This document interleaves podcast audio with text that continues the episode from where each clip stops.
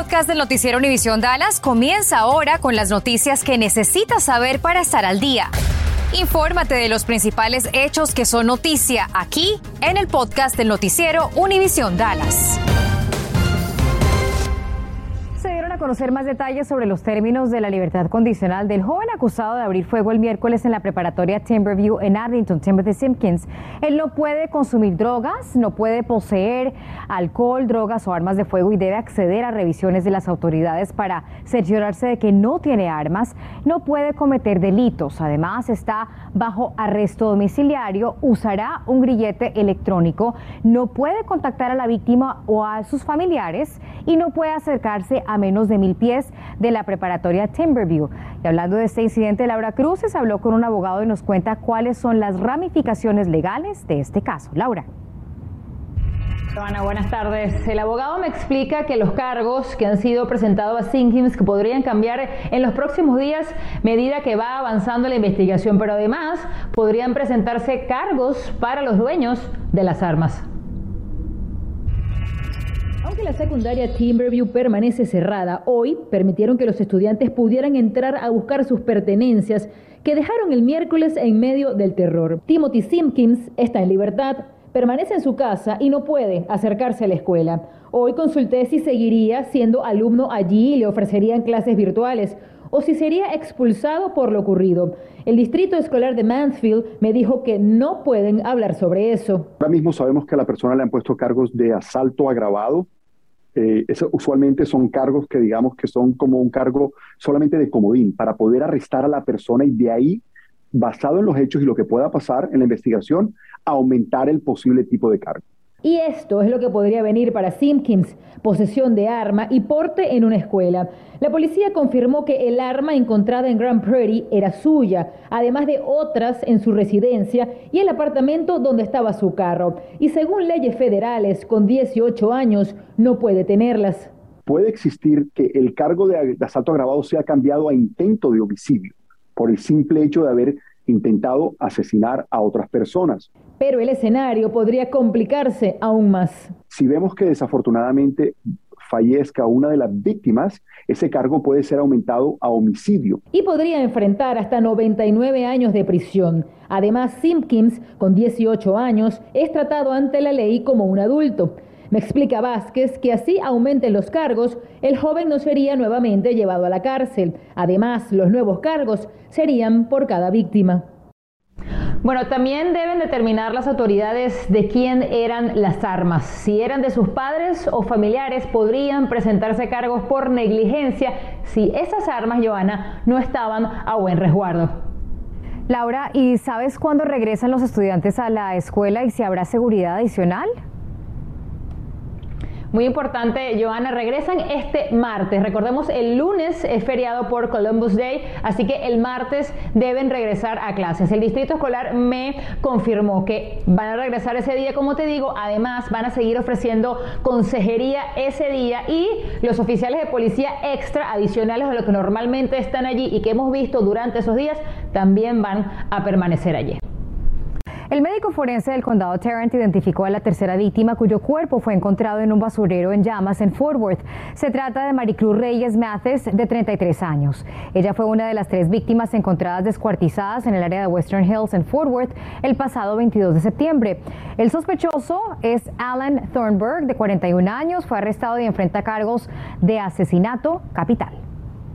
La Agencia de Alcohol, Tabaco, Armas de Fuego y Explosivos, ATF, ofrece 10 mil dólares de recompensa por informes que lleven a la identificación y arresto del responsable del robo de 21 armas de fuego de un lugar de tiro en Crum, Texas.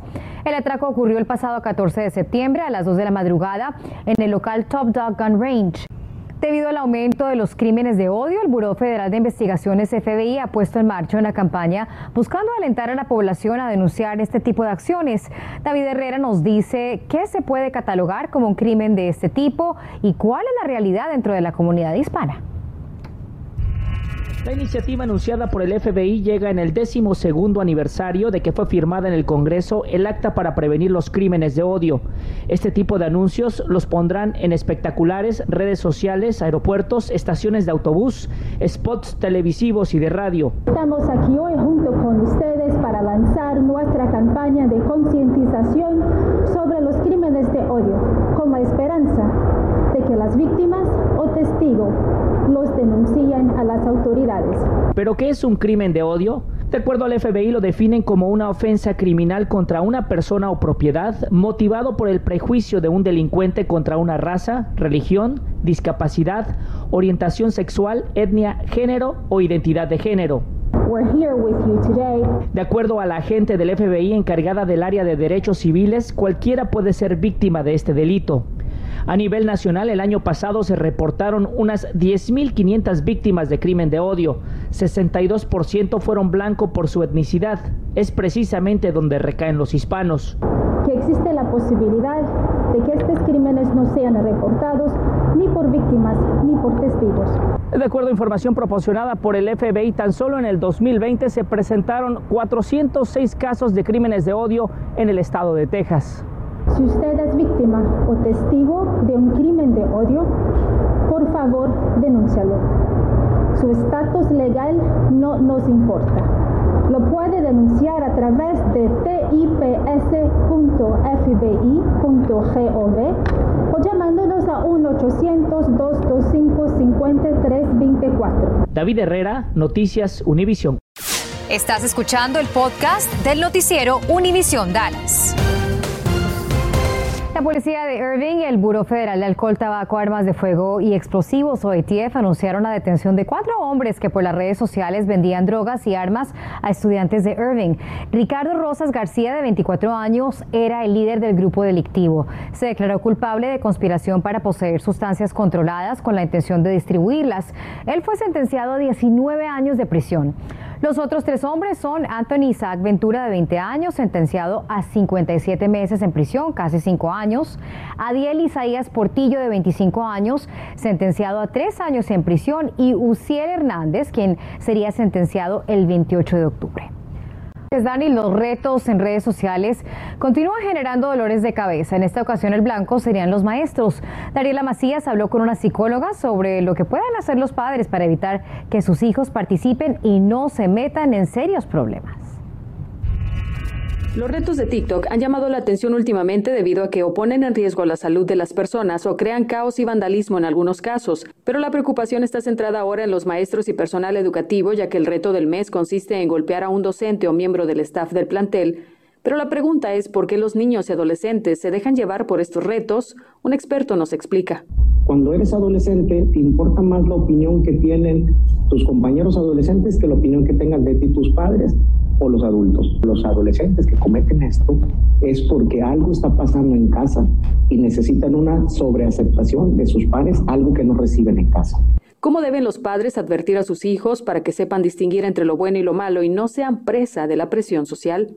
La mejor manera que un padre puede prevenir que sus hijos tengan este tipo de conductas es que el padre predique con el ejemplo. Igual estos adolescentes que hacen estos retos es porque traen la autoestima en el piso, ¿Por qué? Porque en casa no les están dando esta atención que necesitan. Por otra parte, si alguno de sus hijos se animara a participar de este tipo de acciones, podrían enfrentar desde una sanción leve hasta la expulsión del plantel o bien cargos por asalto. Técnicamente, eh, dándole a otra persona eh, con su mano en su cara, su cabeza, su cuerpo, donde sea, es un delito en el estado de Texas, ¿verdad? Y puede enfrentar cargos criminales, cargos eh, muy serios, dependiendo de la gravedad de la herida, si hay o no. Por su parte, algunos maestros quienes han experimentado algún tipo de violencia expresaron su preocupación sobre este tema. No sabes qué más o qué, qué otros retos los puedan llevar a hacer para violentar al maestro porque ya estás atentando con la integridad física del maestro. Así que la próxima vez que escuche sobre algún reto en las redes sociales,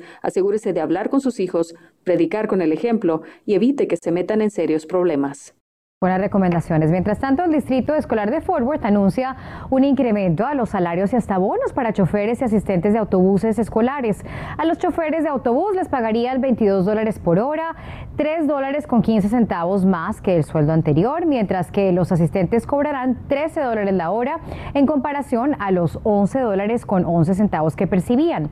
Los conductores de autobuses que actualmente ganan más que el nuevo salario inicial recibirán un aumento similar en el pago. El bono sería de mil dólares para los conductores de autobús y 750 dólares para los asistentes de autobús. Atención padres de familia del Distrito Escolar de Dallas, si no alcanzaron a pedir un dispositivo para que sus hijos se conecten al Internet en casa, el plazo ha sido extendido. Tienen hasta el primero de noviembre para solicitar el Internet de alta velocidad para el año escolar 2021-2022. Es gratis. Varias personas están recibiendo cartas del IRS informándoles que deben dinero debido a un error de cómputo. Abril Preciado se comunicó con el Servicio de Rentas Internas y nos explica qué fue lo que pasó. Cartas como esta son las que le ha llegado a mucha gente del IRS notificándoles que se le debe dinero por un error. Y estas podrían ser las causas. Su ingreso bruto ajustado excede los 75 mil dólares por individuo o los 150 mil por pareja. El monto de su crédito de reembolsos fue documentado incorrectamente o hubo un error de información de sus dependientes, entre otros. ¿Y qué se puede hacer entonces? Se ha comunicado con la línea del Centro de Ayuda al Contribuyente de la IRS. Llamé al IRS para obtener unas respuestas y después de dos horas de estar en espera, colgué.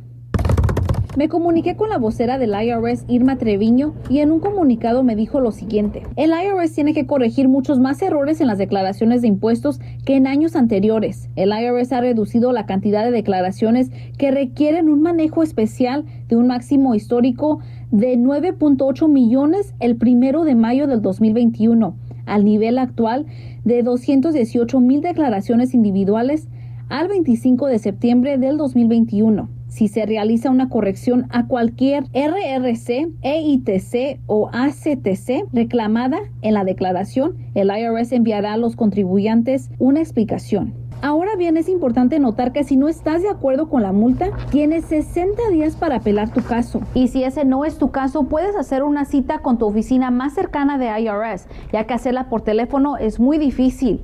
O también puedes agarrar más información visitando su página web irs.gov.